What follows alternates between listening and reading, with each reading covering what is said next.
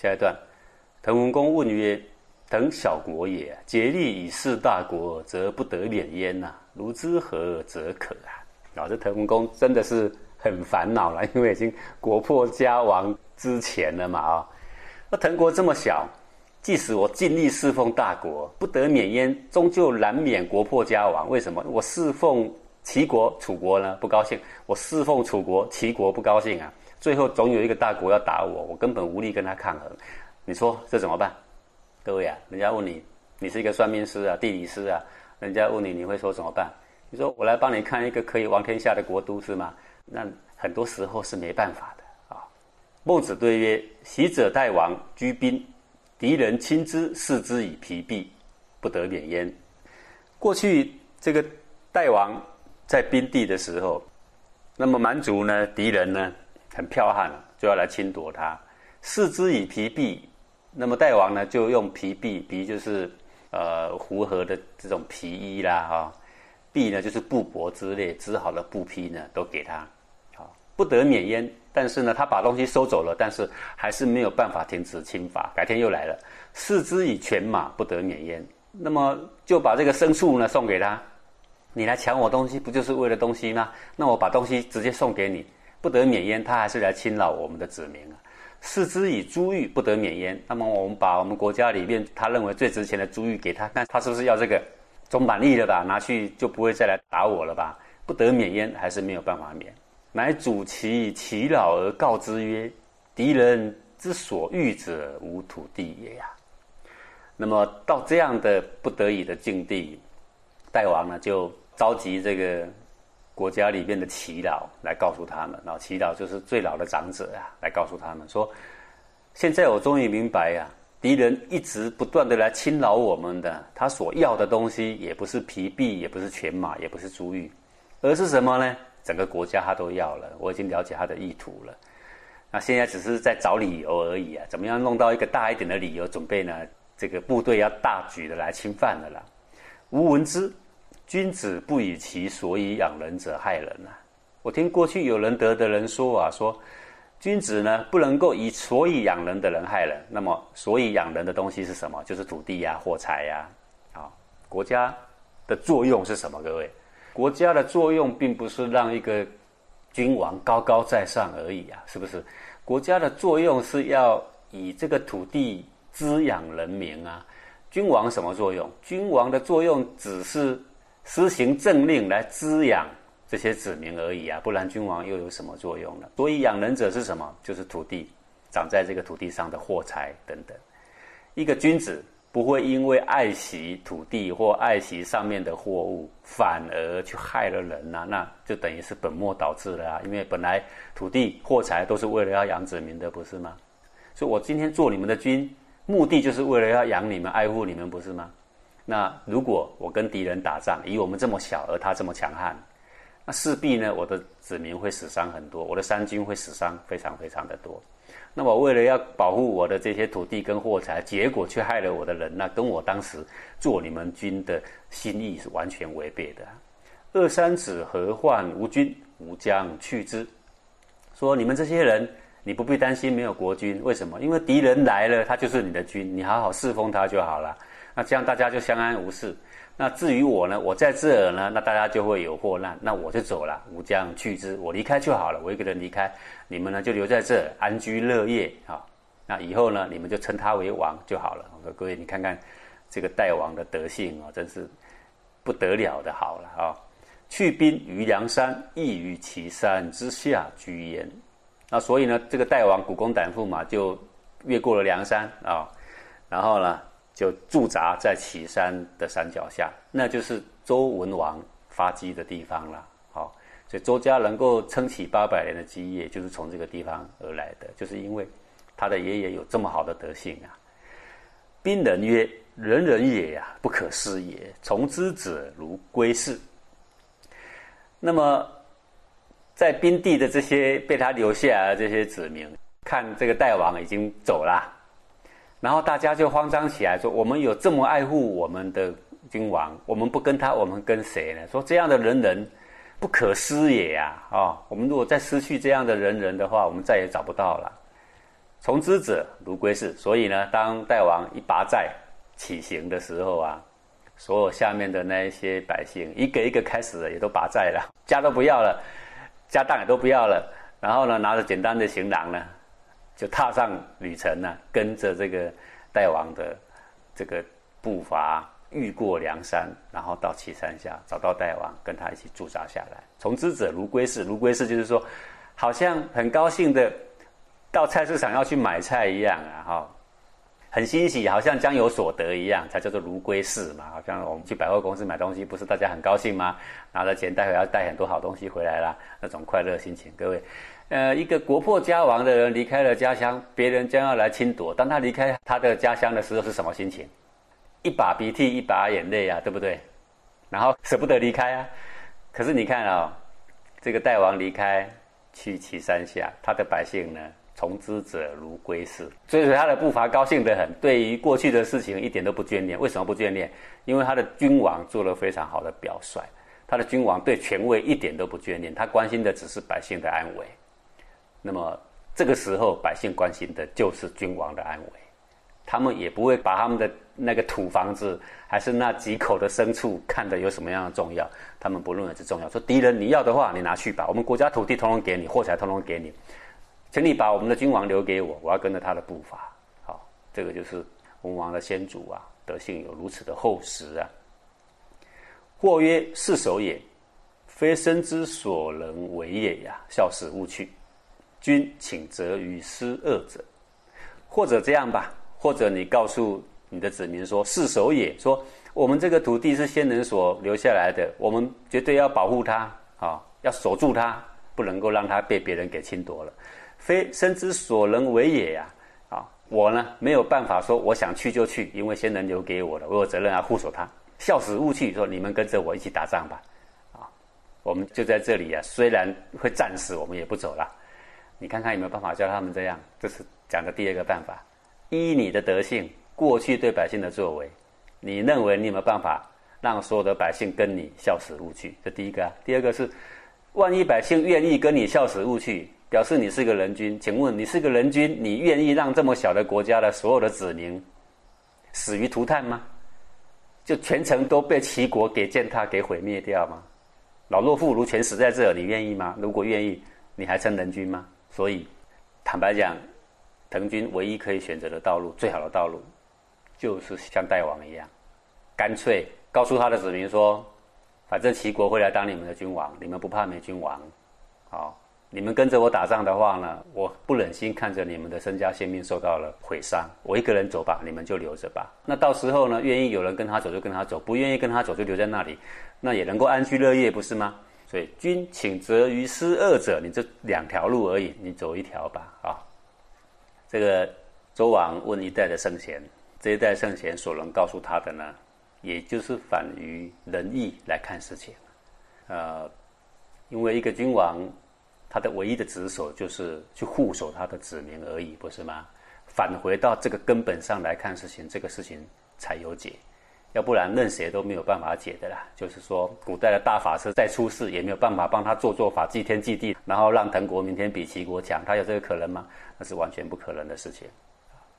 下一段，鲁平公将出，鄙人张昌者请曰：“他日君出，则必命有司所知。”啊，这个鲁平公呢，要出门呐，要去哪里？要去看孟子啊。鄙人张昌者请曰：“鄙人就是这个卑贱而宠幸的人呐，那个小人呐啊。”在君王旁边，常有几个跟他服侍的人，都很卑贱，不是什么大官，但是呢，却很会讲话，甜言蜜语，哈，被君王很宠幸，那叫鄙人。鄙人张昌者，一个叫张昌的人，就来问鲁平公说：“他日君出，则必命有失所知。”说过去呀，这个鲁平公您要出去的时候，一定会告诉我们这些有职守的人说你要去哪，哈，所知就是要去哪。今剩余以驾矣呀，有失未知所知。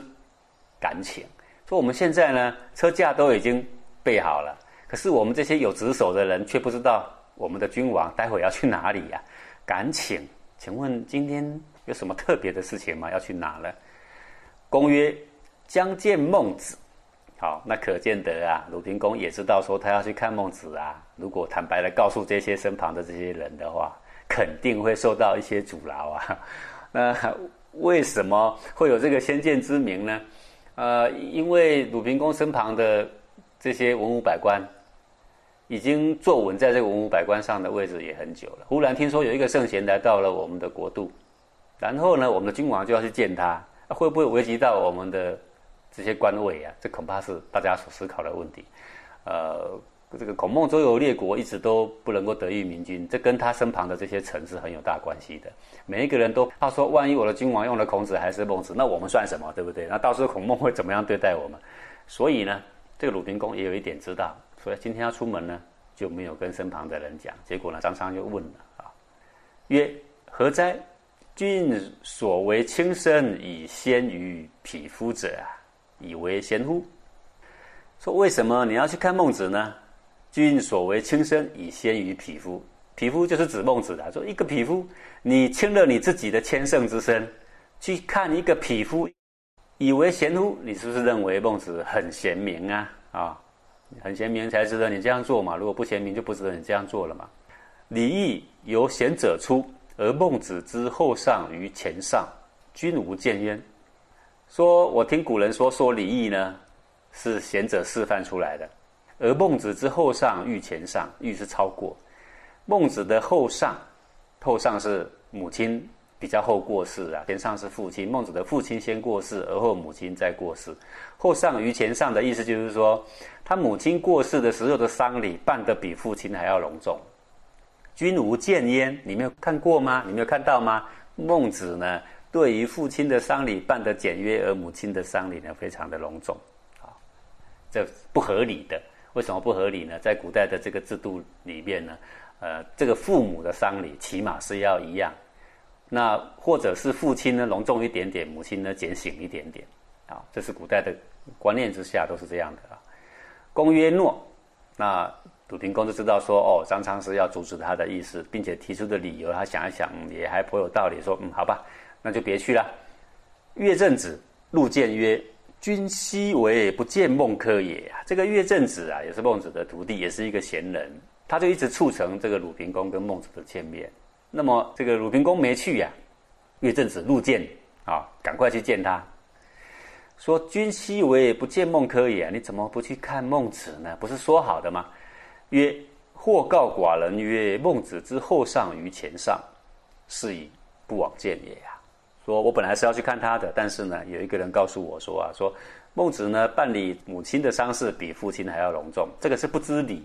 那礼义由贤者出啊，那可见他不是圣贤，是以不往见也。所以呢，我看还是算了，别去看他了。曰：何哉？君所谓愚者啊！说，哎，你是怎么样认为这个母亲的超过父亲的呢？前以士，后以大夫，是因为父亲死的时候以士的丧礼的规格来办丧事，后以大夫；母亲死的时候却以大夫的礼呢来办丧事。前以三鼎，而后以五鼎语，或者是前面呢用士的三鼎的礼，而后面呢用大夫的五鼎的礼，是不是因为这样，所以你觉得说后面的丧礼超过了前面的丧礼是不合理的？曰否。鲁平公说：“不是，不是这个三点五点的关系，也不是士，也不是大夫的关系啊。那为什么谈到士跟大夫呢？这个要稍微解释一下啊。古代是这样，父母过世的时候呢，儿子本身如果是士，他就能够以士的礼来帮父亲办丧事。但他如果有一天儿子呢，他已经升到了大夫，那他能够用大夫的礼呢来为父母。”来办丧事啊，所以如果父亲死的时候他是士，那就用士的礼呀；那母亲死的时候他是大夫，他就用大夫的礼呀。那么孟子呢，到处都当客卿，客卿也等同于大夫的意思啊。约否？他说不，不是这个。我知道孟子呢，他以前大家待他以士，后来大家待他以大夫，他这样做是应该的，为棺椁衣亲之美也呀。我为什么认为他后上御前上呢？那是因为他的棺木的样子跟里面的所有。这些布匹啊、衣着啊，确实他母亲的办得比他父亲豪华很多，啊，好坏有差别了。曰：非所谓愚也呀，贫富不同也呀。岳正子说：“哎呀，这不是母上遇过父上的关系，这是因为以前比较穷，到母亲过世的时候呢，他的经济已经稍微可以。天下的孝子岂有说经济稍微可以还用那个很简约的办法在办丧事的呢？是不可能的事情啊。那当时父亲过世的时候，正是孟子啊非常穷迫的时候，所以办得很简约。那么他周游列国，也有很多的诸侯很赏识他，自动给他这个驹马给他的呀，所以他慢慢就富裕了。富裕的时候，母亲过世，当然呢，他尽孝子的心，就把这个丧礼呢办得比较丰盛一点呢。啊，这个就是前后之所以不同的原因呢。岳正子见孟子曰：“那么岳正子跟鲁平公谈完了之后，他就回去。”见孟子，因为促成两个人见面就是岳正子。岳正子很希望这个孟子的才华能够被这个诸侯所重用啊。那么岳正子跟孟子说啊，说客告于君，客就是岳正子的名，说我呢本来请这个鲁平公啊，君为来见也。鲁平公本来就是要来看你的。鄙人有张昌者主君，君是以不果来也呀。但是呢，有一个宠幸的小人叫张昌。他呢，竟然说了一个似是而非的理由呢，阻止了鲁平公来见你呀。所以最后我的君王最后不能来了，不果就是不能来了。曰：行或使之，止或逆之，行止非人所能也。说一个君王能不能用到天下的圣贤，他来或不来，他是自己停止或是别人阻止他。行止非人所能也，他要来或不来。坦白讲，这是天下的大事，实在是天意呀，不是哪一个人呐所能够阻止。吾之不欲鲁侯，天也呀！张氏之子，焉能死于不欲哉？说至于我今天呐，能不能遇到鲁平公啊？坦白讲，这顺从天意的安排吧。张氏之子，至于这个张昌氏啊，焉能死于不欲哉？如果老天爷这个时候要平治天下，要孟子的才华。有发挥的余地的话，那么张昌氏不论怎么讲，他的君呢就会说：“你别讲了，我呢还是要去。”你有没有发现这个事情啊？张昌氏讲一个似是而非的小理由，而鲁平公自己就停下来了。那我们就反观一下，想一想，那鲁平公到底内心有没有真的很渴望想见孟子，或是很渴望一个圣贤能够为他治国？还是呢？只是听说他有贤明，跟他见见面，表示呢，我有一点程度。哎，我也曾经见过几个贤人，是哪一种心思比较重呢？恐怕是后者会稍微重一点啊。那在这段呢，我们也看到一个圣贤君子的心呢，就是尽可能的去挥洒我为百姓服务的热情。但是能不能成功呢？本来我得失无挂于心的呀。能不能成功看天，但是怎么做呢？怎么努力呢？看我，我呢尽人事。而听天命啊，这个就是圣贤的心量哦。那反观我们现在的众生啊，呃，求个事业啊，还是求个功名，得到呢就欣喜若狂，当要下台的时候呢，就一把鼻涕一把眼泪，老泪纵横。那这个得失未免呢，也看得太重了，不如学学圣贤了啊。这个天下的大事，心里呢非常的关心，但是呢，能不能成就呢？他视之若浮云啊。